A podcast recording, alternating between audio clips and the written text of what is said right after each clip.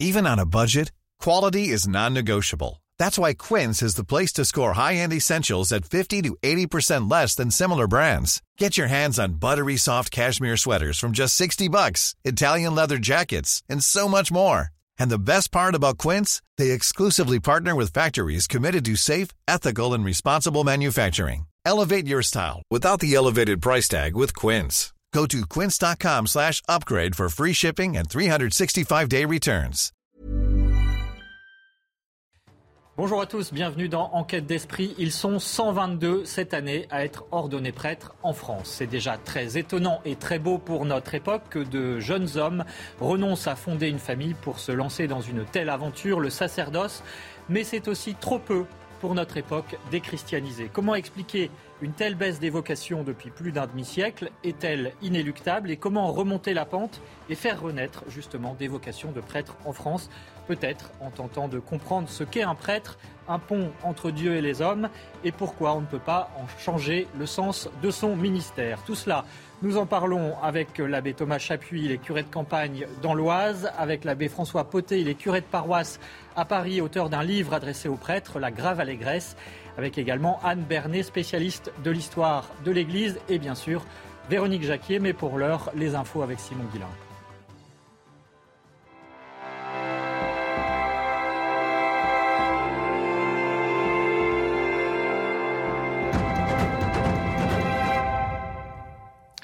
Bonjour Simon Guillain et nous partons avec vous aux États-Unis où nous parlons des évêques américains et de la décision sur l'avortement qui est toute récente.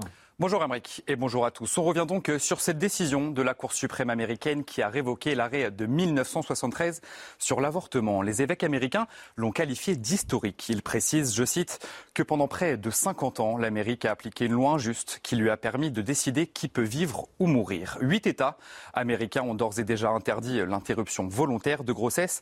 Les précisions de Constantin de Vergène, il est, il est journaliste à la rédaction de France Catholique. Écoutez.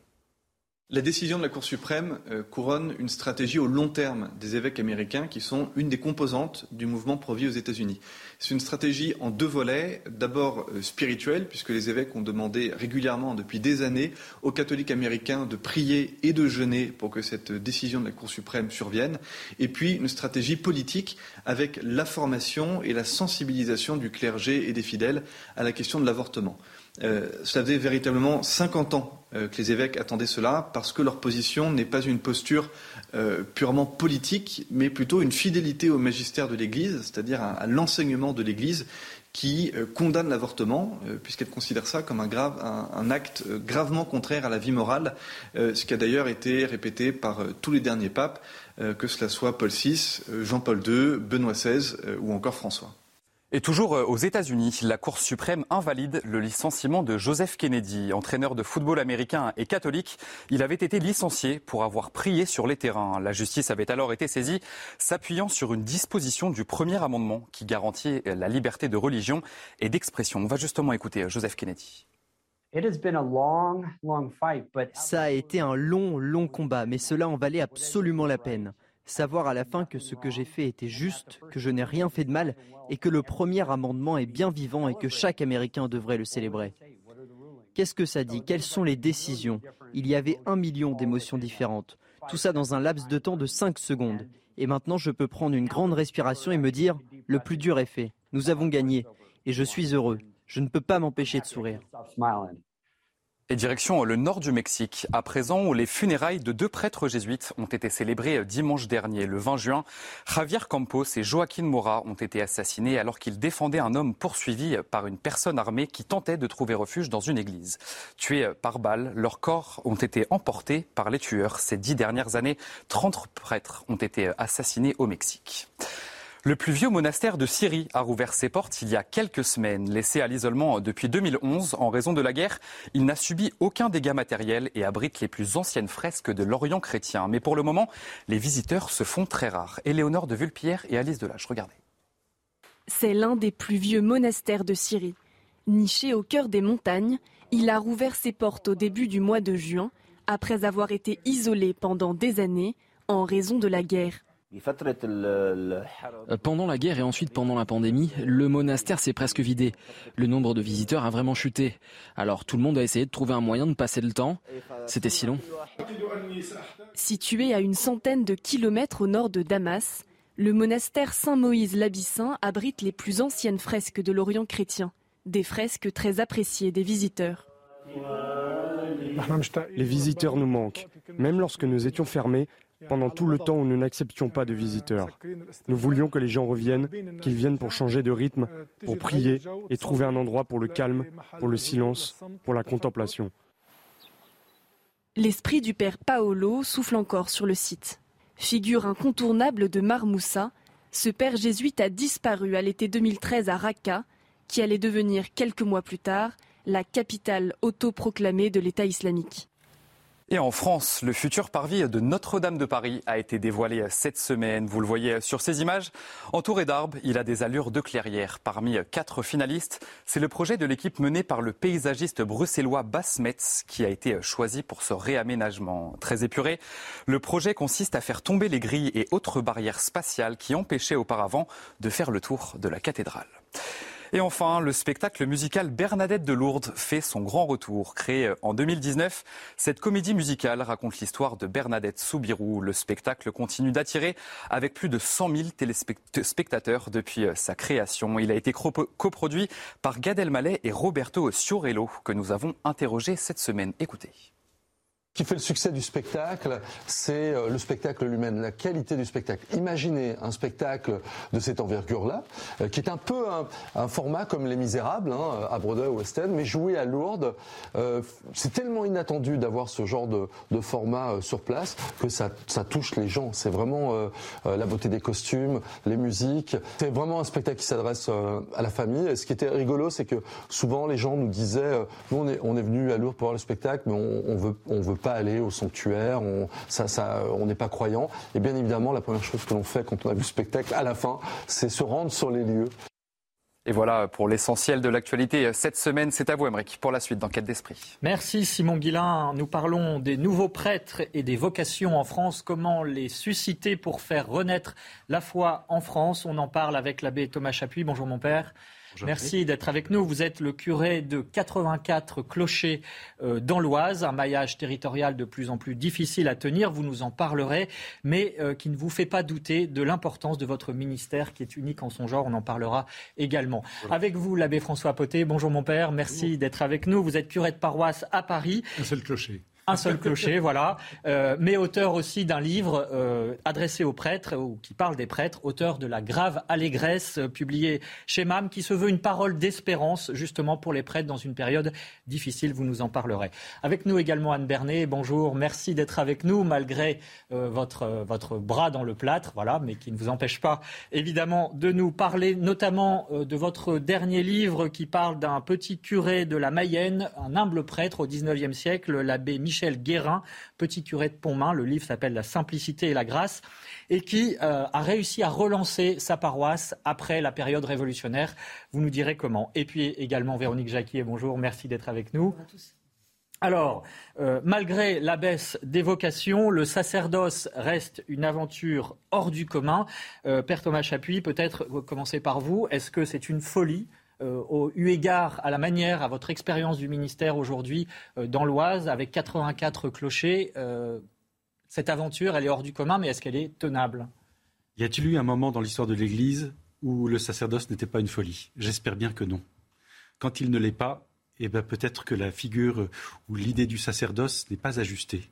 Parce qu'il y a quelque chose d'un peu fou quand même. Le monde le comprend bien d'ailleurs par son, son, incompréhension parfois du célibat ou mais le monde comprend bien que bah, suivre le Christ euh, et donner sa vie pour en être le, représentant et euh, même donner, son être au Christ quand on célèbre les sacrements, il y a quelque chose d'un peu fou quand même, assurément. Et dans la mesure où précisément euh, cela reste un peu fou, dans la mesure où cela reste une vocation surnaturelle extraordinaire, malgré notre petitesse, et si l'on fait comprendre cela, je crois qu'au contraire, beaucoup de jeunes pourraient être tentés. Dès qu'on a essayer de rendre l'exercice du sacerdoce euh, de manière purement ministérielle, c'est-à-dire l'exercice simplement d'une administration, d'une fonction. D'une fonction. En réalité, cela n'a pas touché de, de cœur et ça ne peut pas l'être. Comment donner toute sa vie juste pour une fonction administrative Ça n'a aucun sens.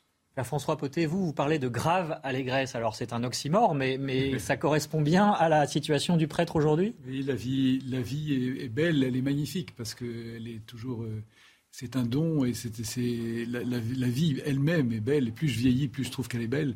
Mais elle est dure, elle est très dure, et je pense qu'elle a toujours été dure, mais les circonstances actuelles de notre monde sont vraiment difficiles. Et je, je pense qu'il faut garder absolument les deux à la fois. Si, si j'oublie que la victoire du ressuscité euh, nous, nous, donne l'enthousiasme et la, force, alors je tombe dans le désespoir et dans l'angoisse et dans le, vertige du monde de, notre époque.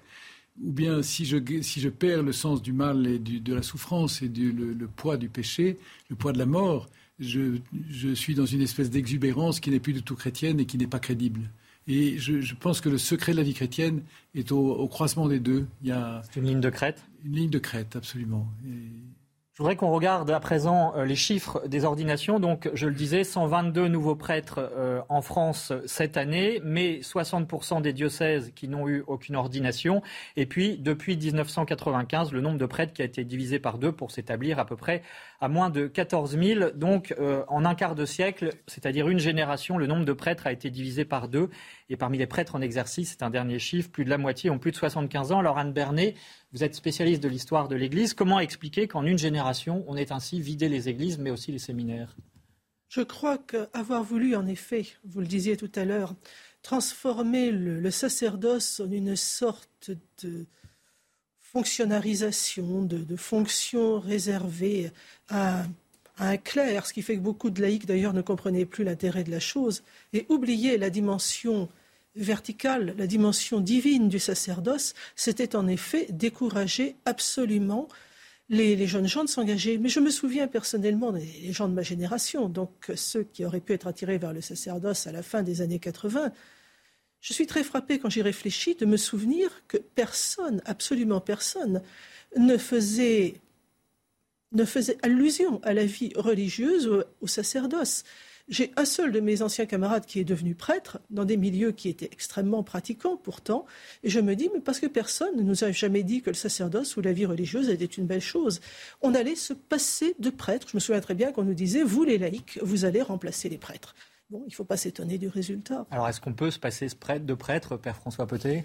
Bien sûr que non. Euh, bien sûr que non, mais je, pense qu'il ne faut pas se focaliser non plus sur les prêtres et la crise des prêtres. C'est la crise de la famille, c'est la crise du mariage, c'est la crise de, l'engagement.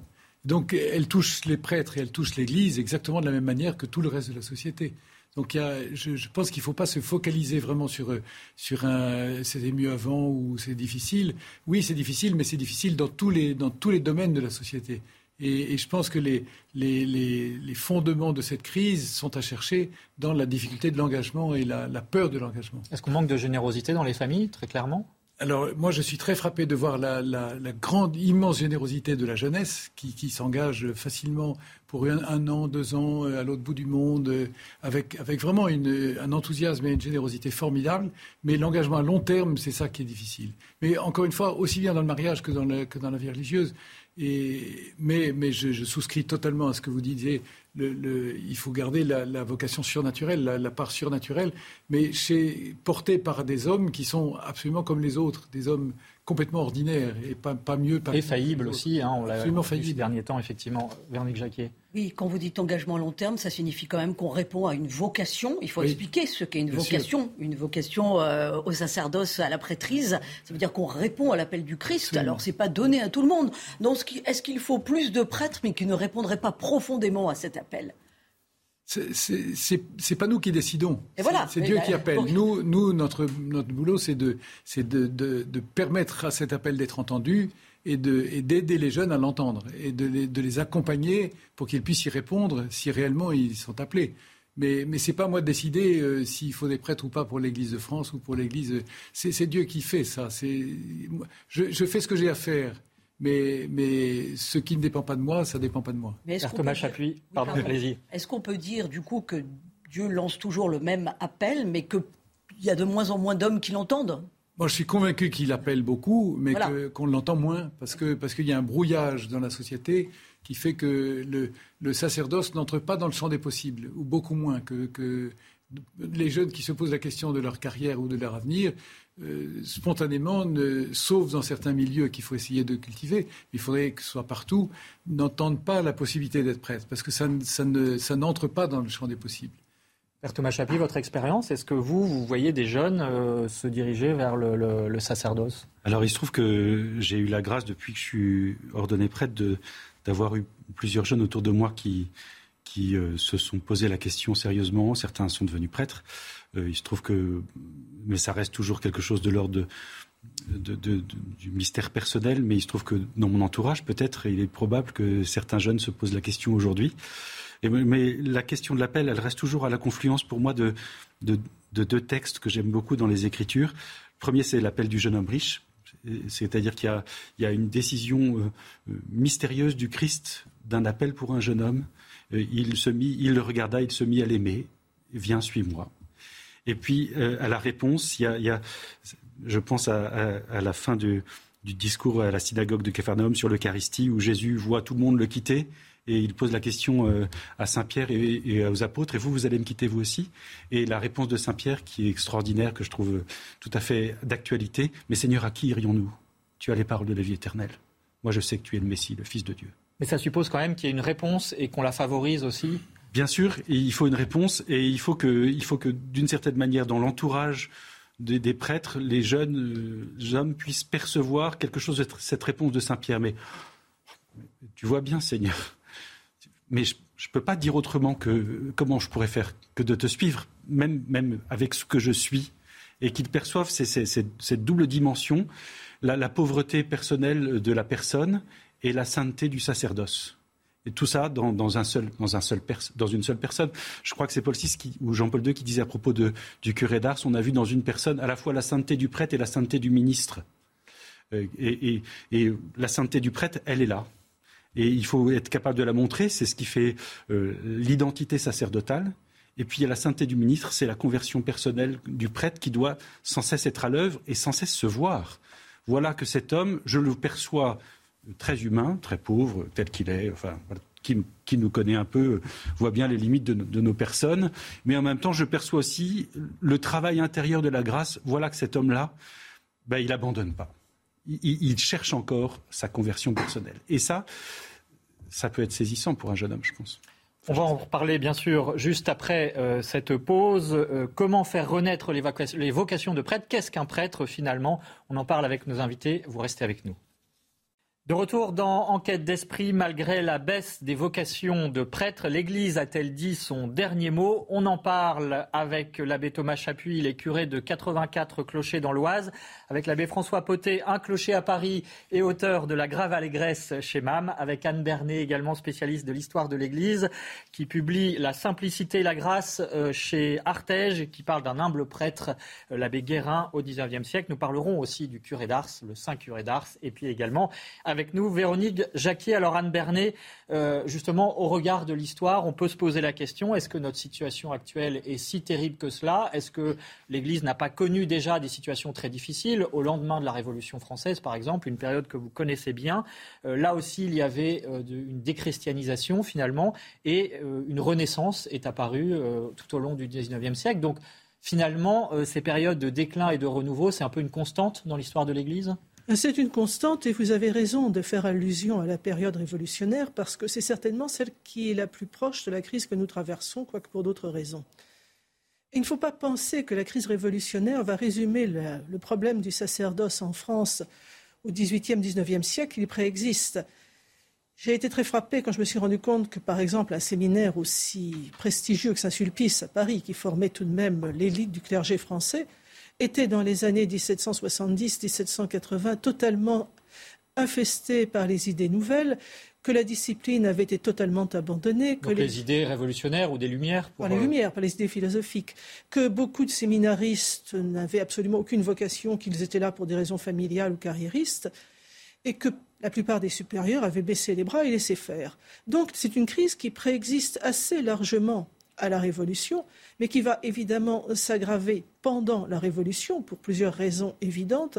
D'une part, le clergé qui va prêter le, serment constitutionnel, qui est un serment schismatique, donc ce sont des prêtres qui vont se retrouver de fait coupés de l'Église. Un certain nombre d'entre eux ne vont jamais rejoindre le sacerdoce. Beaucoup se seront contraints et forcés en 1793-94 mariés. Alors même certains qui, auraient aimé regagner le sacerdoce après le Concordat 1802 ne le pourront pas parce qu'ils auront charge de famille. Donc il y a déjà cette, cette déperdition qui, dans certains diocèses, va monter jusqu'à 80-90% du clergé préexistant.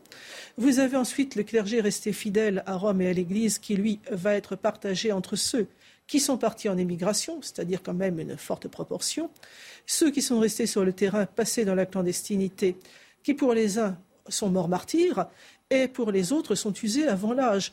Je pourrais vous citer le cas d'un prêtre de 37 ans qui, arrêté, condamné à mort, dit de toute façon ça n'a pas d'importance, j'étais en fin de course, je suis, je suis épuisé, j'en avais plus pour longtemps. Et c'est vrai d'un très grand nombre de jeunes prêtres de l'époque qui ont tout donné pendant ces années-là. Donc nous arrivons en 1802 au Concordat avec euh, des prêtres qui ont disparu dans une large mesure et ceux qui restent sont à bout de force et il n'y a pas de relève. Il n'y a pas de relève pour une raison évidente, c'est que les, jeunes gens qui auraient l'âge du sacerdoce au moment du Concordat au début du XIXe siècle sont ceux qui ont été élevés pendant la Révolution, qui n'ont donc reçu aucune formation religieuse, qui n'ont pas pu recevoir d'appel. À partir de ce moment-là, effectivement, tout est à reconstruire et ce sera très difficile. Alors on va voir justement quelles ont été les, clés ou les recettes, euh, je dirais, de ce redressement. Mais auparavant, euh, est-ce que cette situation, donc évidemment, qui n'est pas la même que la nôtre, trouve des résonances quand on parle de l'épuisement des prêtres, quand on parle de la déchristianisation, du, manque de, relève, justement. Euh, Père Thomas Chapuis, est-ce que vous trouvez qu'il euh, y a des choses qui ressemblent aujourd'hui dans cette situation? Assurément, euh, il me semble que. Alors, je ne connaissais pas cette histoire. Enfin, j'avais pas, j'avais pas ce regard sur l'histoire, notamment dans les séminaires. assurément, il y, a, eu quelque chose de similaire que nous avons vécu. Il y a, il y a pas si longtemps que ça. Peut-être euh, on en a encore quelques relents. Dans, Parfois, je pense que ça, a tendance à s'effacer, grâce à Dieu. La, formation dans les séminaires, c'est pas, pas nouveau. Enfin, dans les années 55-60, il y avait une formation épouvantable. C'était, c'était, bien avant le concile, la formation dans les séminaires n'était pas terrible. Et en fait, Pourquoi était-elle défaillante? Parce qu'on avait transformé beaucoup de, trucs. Euh, on, faisait des rubriques, on faisait de la morale, la morale un peu, un peu fermée. L'élévation philosophique et théologique n'était pas, était pas, était pas géniale. Et donc on a. Et, et, vous parliez des, des, garçons qui étaient au séminaire, qui n'avaient pas beaucoup de vocation. Combien, combien de prêtres sont entrés dans les séminaires en suivant la filière petit séminaire, grand séminaire, mais sans se poser réellement la question? Donc en, fait, il ne faut pas tellement s'étonner du, nombre de, pertes qu'il y a eu après dans les années 60-70. De, Là, ça se compte par milliers, euh, dizaines de milliers qui ont effectivement. C'est une hémorragie euh, effroyable.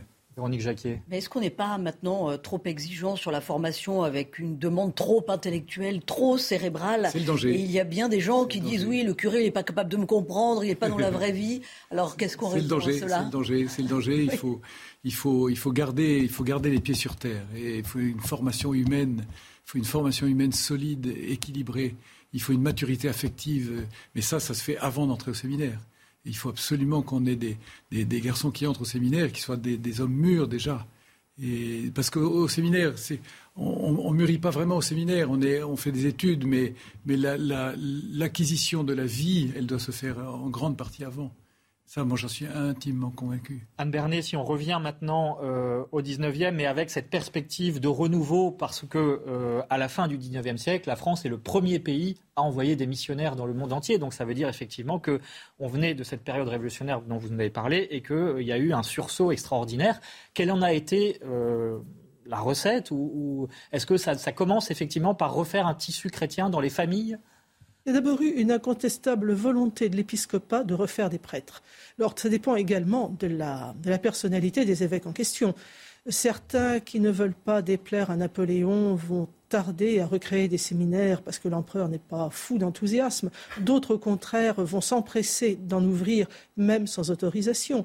Et partout où les petits séminaires et les grands séminaires rouvrent, les générations de prêtres vont suivre et elles vont suivre assez rapidement.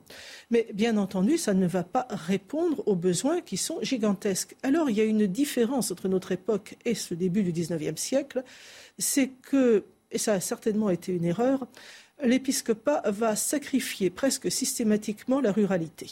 Alors que les, paroisses paysannes restaient plus profondément catholiques que les villes, la plupart des diocèses vont décider de privilégier les paroisses citadines, donc d'y envoyer les vocations qui se présentent. On voit des cas d'ailleurs absolument aberrants. Vous voyez des paroisses citadines qui vont avoir jusqu'à 7-8 vicaires surnuméraires. Et aux portes de la ville, des paroisses semi-rurales, ne parlons pas de celles qui sont plus éloignées, qui n'ont plus de prêtres, qui n'en ont plus depuis 1790 et qui quelquefois n'en auront pas avant 1840 plus d'un quart, jusqu'à un grand tiers des paroisses françaises en 1802 sont liquidées, abandonnées. Ce sont presque toutes des paroisses rurales. Nous avons un exemple parlant avec le, curé d'Ars lorsqu'il est envoyé dans les Dombes. Les Dombes, en 1819, elles sont qualifiées euh, à l'archevêché de Lyon de territoire perdu de la chrétienté. On y envoie l'abbé Vianney parce que de toute façon, on ne sait pas quoi faire de lui. Alors, on va revenir sur cette figure, cette très belle figure euh, du curé d'Ars, mais juste avant, euh, Père Thomas Chapuis, vous, vous êtes curé de campagne, hein, est-ce que finalement aujourd'hui, on peut encore tenir ce territoire, ce tissu, ce maillage territorial des paroisses, avec moins de prêtres et, de moins en moins? Si effectivement la figure du prêtre, c'est d'abord une figure sacerdotale, c'est-à-dire que ça veut dire que ce qui est au cœur, c'est d'abord le mystère de la foi. C'est pas d'abord le mystère d'une animation, d'un territoire ou d'un nombre de clochers. Je sais que beaucoup des, maires que, dont, je suis le curé aimeraient beaucoup que, je desserve plus souvent leurs églises. Euh, mais mais, mais je ne suis pas là pour faire de l'animation euh, spirituelle dans, les villages. Euh, mais, mais certainement il y, a, il y, a, encore une vraie attente du prêtre. J'ai une, anecdote assez, surprenante. Il se trouve que samedi soir, dans, mon village principal, il y avait un feu de la Saint-Jean. Et puis, euh, depuis euh, quelques années, je me suis proposé de venir bénir le feu de la Saint-Jean. C'est trois fois rien. Il y, a, une population très importante dans un milieu très très rural et euh, de gens simples, ordinaires, qui ne sont pas très pratiquants, il faut bien le reconnaître. Et puis, je dis juste un petit mot. bonjour à tous, je suis heureux d'être là, je bénis le feu.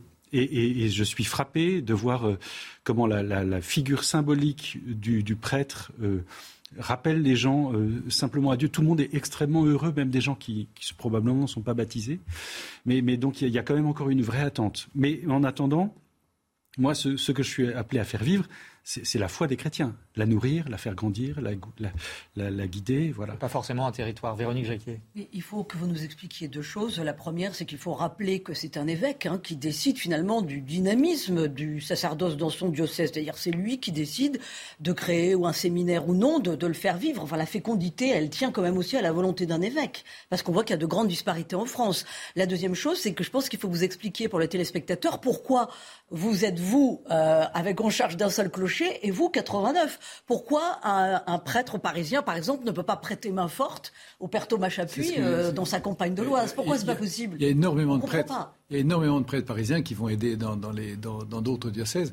Et puis, vous savez, avec un seul clocher, j'ai autant d'habitants que, bon, j'en ai pas autant que, chez vous avec 84 clochers, mais enfin, j'en ai autant que certains de mes confrères qui ont 15, 20, 30 clochers euh, à la campagne. Donc la, réalité de Paris est très très très différente de celle qui est. On a, on a la même vie sacerdotale, mais on n'a pas le même métier. C'est-à-dire on n'a pas du tout la même réalité quotidienne. Euh, moi, je, je n'utilise jamais le, la voiture, elle reste au garage. Enfin, j'en ai pas besoin à Paris. Et je, reste quelquefois des, semaines presque sans bouger. Alors qu'à la campagne, on, passe, on passe. Oui, mais du coup, on n'a pas affaire au même service entre guillemets de l'Église. C'est-à-dire qu'à Paris, on a son problème des funérailles euh, catholiques. Non. Non, pas plus. Ah, pas, plus. Ça, non, non, non, non, non, non, il faut partout des équipes aussi. Alors, à Paris, on fait plus d'enterrement. Il y en a de moins en moins. Mais non.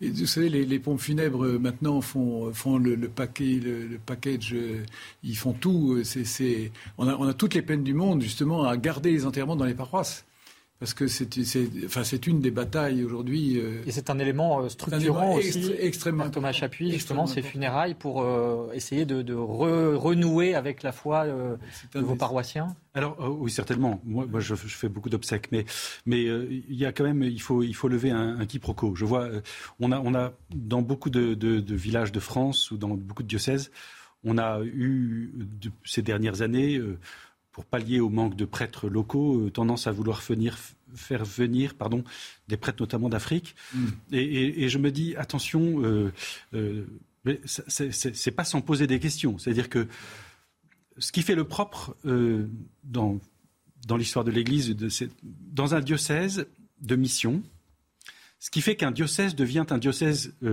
sous iuris, avec ses propres lois, son propre droit, son propre évêque, euh, non gouverné directement par, euh, les, par, par, une congrégation romaine, c'est qu'il y a un clergé local. Quand il y a un clergé local, alors ça, ça devient un diocèse. C'est-à-dire que quand, quand, quand, on est capable de produire la fécondité dont on a besoin, en fait, on devient un diocèse. Et nous, on, fait, on fait la proposition inverse. C'est-à-dire qu'on ne fait pas venir des prêtres pour... Euh, il y a besoin d'un enracinement, c'est ça le... Oui, et puis surtout, et surtout ben, ça, nous dit ou pas la fécondité d'une communauté chrétienne. Faire surgir les vocations sur place. Absolument. Alors ça ne veut pas dire qu'on ne peut pas se faire soutenir par des prêtres qui viennent d'ailleurs. Ce n'est pas ce que je suis en train de dire, d'ailleurs c'est mon cas. Mais, la grande question qui se pose, c'est la vitalité de la foi des communautés chrétiennes qui sont là. Et, on ne peut pas continuer à agir comme des consommateurs satisfaits qui faisons venir un prêtre d'Afrique parce qu'on en a besoin. Croyez-moi, en Afrique, ils ont autant besoin, si ce n'est plus besoin, des prêtres qui nous envoient. Alors, je vous propose un, d'aller voir euh, un reportage à Ars, justement, euh, où a vécu Saint Jean-Marie Vianney, le patron de tous les curés du monde. Il a donc quelque chose à nous dire aujourd'hui. Regardez ce reportage exceptionnel. Son ancienne maison est devenue un lieu de pèlerinage. La vie de Jean-Marie Vianney, une source d'inspiration. Dans l'un, à 30 km de Lyon, le sanctuaire d'Ars surformant abrite ce qu'il reste du curé d'Ars. Les visiteurs viennent y découvrir son ancienne maison. Exceptionnellement, et pour la caméra, les grilles qui protègent ces lieux s'ouvrent. Nous entrons dans la cuisine qui faisait en même temps pour lui salle à manger, comme dans toutes les fermes des environs. C'est un lieu où je n'étais jamais entré. Pour la première fois, on a pu ouvrir la grille et pouvoir voir de près ce lieu où il mangeait peu, parce qu'il faisait surtout offrande de ses repas comme sacrifice pour se mettre vraiment entre les mains de Dieu. D'autres pièces s'ouvrent à nous, comme la chambre qu'il occupait au moment de sa mort. Tout reste en place, comme si rien n'avait bougé depuis 1859. Ses vêtements et chaussures, sa bibliothèque, son bureau d'études. Plus loin, la Légion d'honneur dont il s'estime indigne et qu'il vend pour 50 francs au bénéfice de son action pour les plus pauvres. Modeste, comme le cercueil dans lequel son corps repose dans un premier temps. Aujourd'hui, son corps embaumé est exposé dans une chasse au sein de la basilique du sanctuaire. Le lieu regorge de reliques et d'objets. Ce confessionnal est celui au sein duquel il passait des heures à écouter les pénitences de ses paroissiens. Aucune trace de richesse, sauf dans les objets sacrés. Pour le curé d'Ars, rien n'est trop beau pour Dieu. Tout son argent passe dans le ménage du bon Dieu, comme il disait, c'est-à-dire les ornements, son cœur repose dans une chapelle construite à côté de la basilique.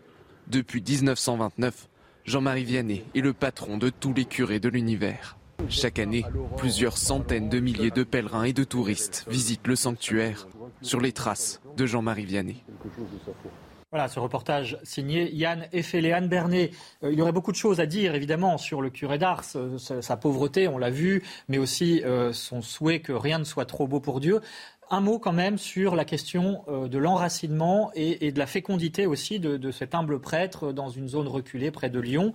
Euh, c'était le cas également de l'abbé Guérin que vous avez étudié en Mayenne, qui se sentait marié à sa paroisse. Ça, c'était un élément important? C'était le terme à l'époque, c'était vrai d'ailleurs aussi de l'évêque. Le curé était marié à sa paroisse comme l'évêque était marié à son diocèse, c'est-à-dire qu'il ne serait plus jamais déplacé sauf promotion inattendue. Mais c'était aussi problématique que j'évoquais tout à l'heure, la question de ces prêtres surnuméraires dans les paroisses citadines. Le problème étant en effet que si vous acceptiez, tout juste ordonné, un poste dans une paroisse rurale perdue à des kilomètres de, de l'évêque et de la, du diocèse, vous alliez passer tout le restant de vos jours. Ce que je trouve très touchant dans le cas de mon, de mon cher abbé Guérin, c'est que ce jeune prêtre de 28 ans, au lendemain de son ordination, qui lui-même est citadin, va aller demander au supérieur du séminaire qui administre le diocèse, l'évêque étant mort, Monsieur le supérieur, donnez-moi la paroisse la plus pauvre et la plus défavorisée du diocèse. Et d'ailleurs, le supérieur refuse en lui disant Monsieur l'abbé, je ne vais pas vous laisser aller crever de faim, je ne sais où. Mais comme il est extrêmement têtu, l'abbé Guérin, il finira par avoir gain de cause. Et on va lui donner une paroisse, effectivement, à plus de 150 km du Mans, c'est-à-dire véritablement le bout du monde, celle dont personne ne veut, avec un poste de vicaire particulièrement peu reluisant. Et l'abbé Guérin, à peine arrivé, va comprendre qu'on n'a pas exaucé son vœu. Parce qu'il y a une paroisse à 10 km de là qui est encore, plus loin. infiniment plus pauvre, infiniment plus perdue, et de surcroît beaucoup plus catholique, mais qui n'a plus de prêtre depuis 30 ans. Et il va la regonfler d'une manière exceptionnelle. Ça va être extraordinaire. Alors, il emploie des moyens très simples. Je suis toujours touché quand je vois des, des séminaristes, des prêtres, des évêques et même des cardinaux me dire on a une immense vénération pour le curé d'Ars, mais on comprend tous très vite que nous n'aurons jamais ses charismes. Il n'est pas imitable, le curé d'Ars. Alors que l'abbé Guérin, il est immédiatement imitable. Il n'a jamais fait de miracle. Ce n'est pas un thaumaturge. Mon abbé Guérin, maintenant, il en fait. Mais à l'époque, il n'en faisait pas. Il est en voie de béatification. Il est en voie de béatification. Mais à l'époque, c'est un tout petit prêtre pauvre, sans, sans aucun charisme, d'une timidité maladive. Et il est là, il arrive, mais il a une foi absolue. Il a, il a une devise, Seigneur, le, le zèle de ta maison me dévore. Mais j'en reviens à ce que vous me disiez tout à l'heure. Ce n'est pas n'importe quelle maison. C'est celle-là, c'est ce village qui lui est donné, c'est cette paroisse.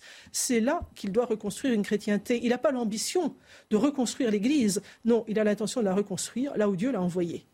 Père Thomas Chapuis, vous avez fait euh, un peu de séminaire à Ars. Euh, Est-ce que la figure du curé d'Ars ou celle de l'abbé Guérin, ce sont des figures qui vous marquent dans votre ministère? Moi, ce qui me marque chez, le curé d'Ars, je connais moins l'abbé Guérin, mais il faudra que je m'instruise, euh, c'est son attachement euh, surnaturel à l'Eucharistie. Je crois qu'il y a quelque chose de ce mystère euh, pour nos paroisses aujourd'hui qui est fondamental. C'est-à-dire que un, prêtre peut se montrer éventuellement appelant malgré lui auprès de, jeunes, si, si est qu'il il montre son attachement si profond à ce grand mystère de l'Eucharistie et de la célébration de la messe. Ça peut paraître peut-être un peu suranné de dire ça, mais je crois fondamentalement l'enjeu de nos paroisses rurales aujourd'hui, c'est la célébration de l'Eucharistie.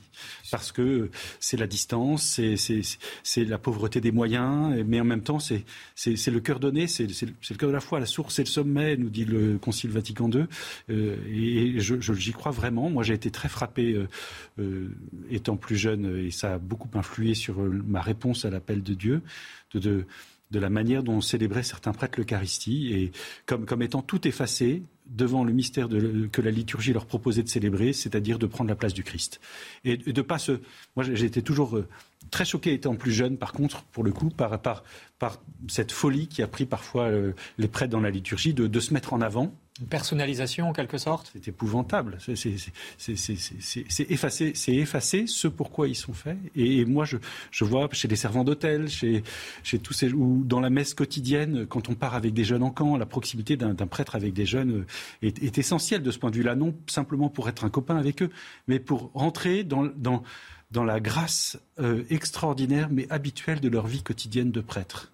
Et, et, et, ça, ça me paraît fondamental. Véronique Jacquier et puis le père François Potet. De nos jours, les prêtres sont moins mariés à leur paroisse hein, parce qu'ils restent moins longtemps en poste. Le mot n'est pas joli, mais enfin, euh, là où euh, dans le temps, effectivement, un prêtre pouvait rester 50 ans, donc il était marié à sa paroisse. Euh, mais peut-on dire que c'est parce qu'il est marié au Christ qu'il est tenu au célibat? Je pense qu'il faut expliquer cette question-là. Père Potet beaucoup plus marié à l'Église que marié au Christ.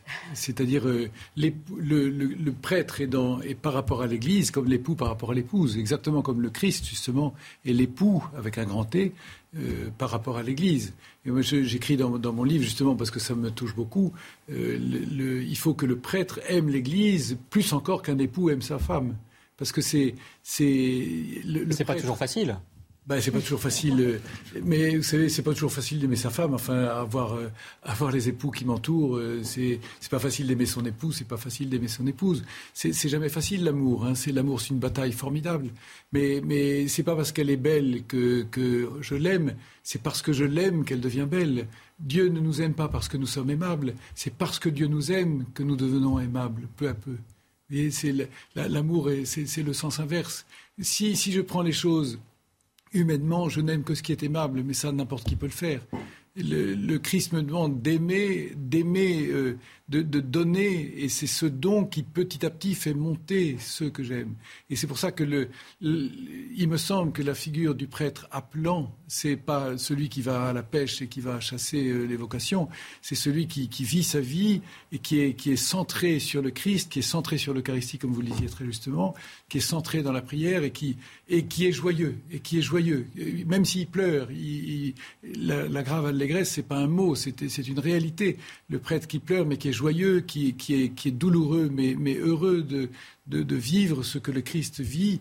Et, je pense que c'est ça qui touche le monde, parce que le monde le monde et les jeunes cherchent des figures qui, les attirent, qui, leur donnent envie.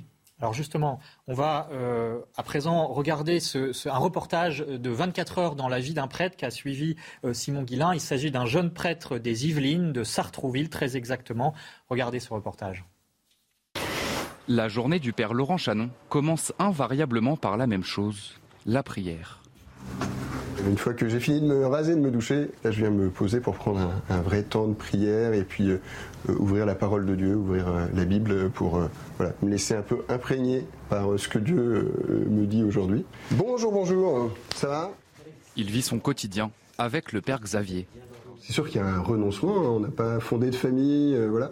Euh, mais euh, on tient, bah, nous, on a une vie fraternelle déjà. Le fait que on n'est pas seul, puisque on vit comme deux frères qui se racontent ce qu'ils ont vécu.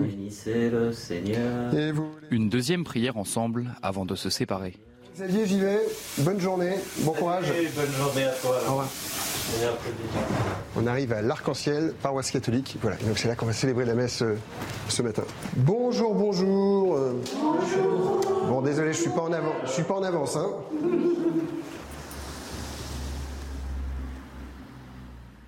Amen, Amen, Alléluia. Bien, bonne journée à tous. Oui, vendredi, c'est le Père Xavier, c'est pas moi. Arrivé à Sartrouville il y a tout juste un an, ce jeune prêtre de 38 ans est déjà bien connu. Il y a des messes le matin? Je crois qu'il n'y a plus de messe du tout le matin. Je crois qu'il n'y a plus que la messe du soir euh, pendant les vacances. Il y a des jours où je passe la journée euh, à mon bureau à répondre à des mails. Après la messe, bref retour au presbytère. Vous venez de me dire que vous n'avez pas toujours voulu devenir prêtre. Et non, non, non, pas du tout. Euh, la question se posait de temps en temps. Puis il y a cette amitié avec le Seigneur, le fait de découvrir qu'en priant, en prenant du temps pour prier, eh bien, euh, je faisais une expérience de Dieu qui me remplissait de joie et dont j'avais envie de parler aux autres. Il y a des journées où je me suis posé des questions. Il y a si, si, il y a des journées euh, plus ou moins faciles, mais, jamais au point de me dire j'ai fait une erreur, je repars dans ma vie d'avant. Bonjour, bonjour. Ça va bien qu'est-ce qui t'est arrivé Tous les mercredis, voilà, on a ce temps ensemble avec les enfants. J'ai pas de famille, mais des enfants euh, j'en ai plein que j'en compte euh, tout le long de ma semaine. Après avoir passé l'après-midi avec les enfants, le père Laurent Chanon s'en va célébrer la messe du soir, avant de consacrer demain une nouvelle journée à l'amour de Dieu. Voilà, un reportage de Simon Guillain. Euh, pour les quelques minutes qui nous restent, je voudrais vous faire réagir sur une phrase prononcée par un évêque africain au Concile Vatican II. Euh, disait-il, avec quatre curés d'Ars, la France serait rechristianisée. La question, c'est finalement, euh, est-ce qu'il faut est-ce que la clé du système, justement, du renouveau n'est pas le fait de, former de saints prêtres et comment y parvenir? Père. Former des saints prêtres. Et surtout, surtout, n'essayez pas d'être saint faites ce que vous avez à faire. Aimez, aimez, et, peut-être le secret de l'amour, c'est laissez-vous aimer. Euh, mais, je, suis, entièrement d'accord. Quatre, quatre curés d'art, c'est on enflamme. Euh, c'est Lénine sur son lit de mort qui disait il faudrait cinq, cinq François d'Assise et le monde sera sauvé. C'est vrai. mais, mais ça s'improvise pas, ça se, ça se vit au quotidien. Laisse-toi aimer, fais ce que tu as à faire, et surtout n'essaye pas de résoudre des questions qui ne t'appartiennent pas. J'aurais pas osé comparer Lénine avec un, père de concile, mais, sans doute c'est vrai. C'est un peu beaucoup de pression pour, euh, pour nous, euh, de, de, nous dire ça. Mais euh, certainement, quelque chose du renouveau de l'Église. L'histoire de l'Église nous montre quand même que si on passe pas pour un renouveau par, par une, réforme du sacerdoce au sens, au sens catholique du terme, c'est-à-dire non pas un changement de la nature, mais une, un réapprofondissement de, de, de ce qu'on est profondément, eh, eh ben, on n'arrive à rien. Je veux dire, évidemment, euh, la réforme du cœur passe par tous les fidèles. Mais, mais, combien plus euh, pour, pour celui qui en est la tête euh, euh, Enfin, ça me paraît évident, oui, certainement. Véronique Ça veut dire qu'on doit tous se réformer, c'est-à-dire qu'on doit tous avoir conscience qu'il faut prier pour les vocations, qu'il faut les susciter, que les familles sont un milieu euh, où on doit être plus exigeant justement avec, avec ce désir de. Je, ne suis pas né, enfin je ne suis pas né. non parce que je, vous pose la question parce qu'il y a bien des familles chrétiennes qui disent oui des prêtres mais chez les autres. Ah, bah Moi je veux pas que mon fils, voilà. Je ne veux pas donner mon fils. C'est sûr que c'est plus facile d'en donner un quand on en a sept ou huit que quand on en a deux. Ça, c'est certain. Et, c'est une, des questions. Prier pour les vocations, c'est prier pour les vocations chez nous. Chez nous. Éveil des vocations chez nous. Et c'est vrai, ça c'est un sujet, un sujet difficile. Anne Bernet, ce sera le mot de la fin. Euh, après les exemples que vous avez pu étudier, celui de la Guérin, mais d'autres peut-être, euh, cette réforme du clergé qui est attendue, évidemment c'est un vaste sujet. S'il y avait un point sur lequel vous souhaiteriez insister Vous le disiez tout à l'heure, il y a cette dimension eucharistique qui est essentielle. Un prêtre eucharistique est un prêtre qui est converti, mais dans le cas des prêtres que j'ai étudiés, ce sont des prêtres qui se sacrifient.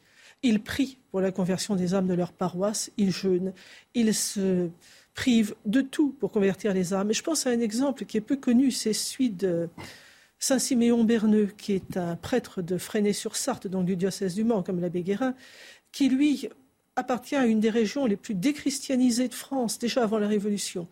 Et lorsqu'il est ordonné prêtre, il euh, commence par être vicaire dans son, canton. Il s'aperçoit qu'il n'y a rien à faire, ces gens sont perdus. Alors il va partir, il va partir pour les missions étrangères, il va partir pour la Mongolie, qui est probablement la mission la plus ingrate qui soit. Et puis pour la Corée, où il mourra martyr, il est le premier évêque coréen. Et avant de partir, presque en cachette clandestinement, il va laisser un mot à son curé de Freinet en lui disant Cher monsieur le curé, je m'en vais mais sachez que là-bas, ce n'est pas parce que je m'en vais, je ne déserte pas. Tout ce que je ferai là-bas, je le ferai pour la conversion des âmes ici, à Freinet. Je trouve que c'est très beau. Le sens du sacrifice, je renvoie à votre livre sur l'abbé Guérin, La simplicité et la grâce, publié chez Artege. Père François Poté, La grave allégresse, euh, publié chez MAM. Merci, Père Thomas Chapuis, d'avoir été avec nous. Véronique Jacquier, une autre, euh, un autre conseil de lecture, voilà. un conseil de lecture euh, France catholique euh, qui fait sa une sur l'épopée des zouaves pontificaux, des hommes qui ont répondu à l'appel du pape à la fin du 19e siècle pour défendre les États pontificaux qui étaient menacés par le général Garibaldi, hein, qui voulait unir l'Italie. Il y avait quand même des hommes qui étaient prêts à sacrifier leur vie pour la défense des États pontificaux, qu'ils soient français, belges, suisses ou autrichiens. Enfin, c'était presque un, un mandat européen, cette histoire. Et puis place, bien sûr, sur, les coulisses et les conséquences de la décision de la Cour suprême américaine de confier aux États l'interdiction ou non de l'avortement. Coulisses donc sur la façon dont la droite religieuse a œuvré, notamment, et sur le rôle des évêques, bien sûr. Voilà, merci à tous euh, pour cette belle émission. Dimanche prochain, nous parlerons euh, à l'approche des grandes migrations estivales des racines chrétiennes de la Bretagne et des nombreux pèlerinages qui émaillent cette partie du territoire français. Merci d'avoir suivi cette émission. Très bonne journée. Retrouvez tous nos programmes et plus sur cnews.fr.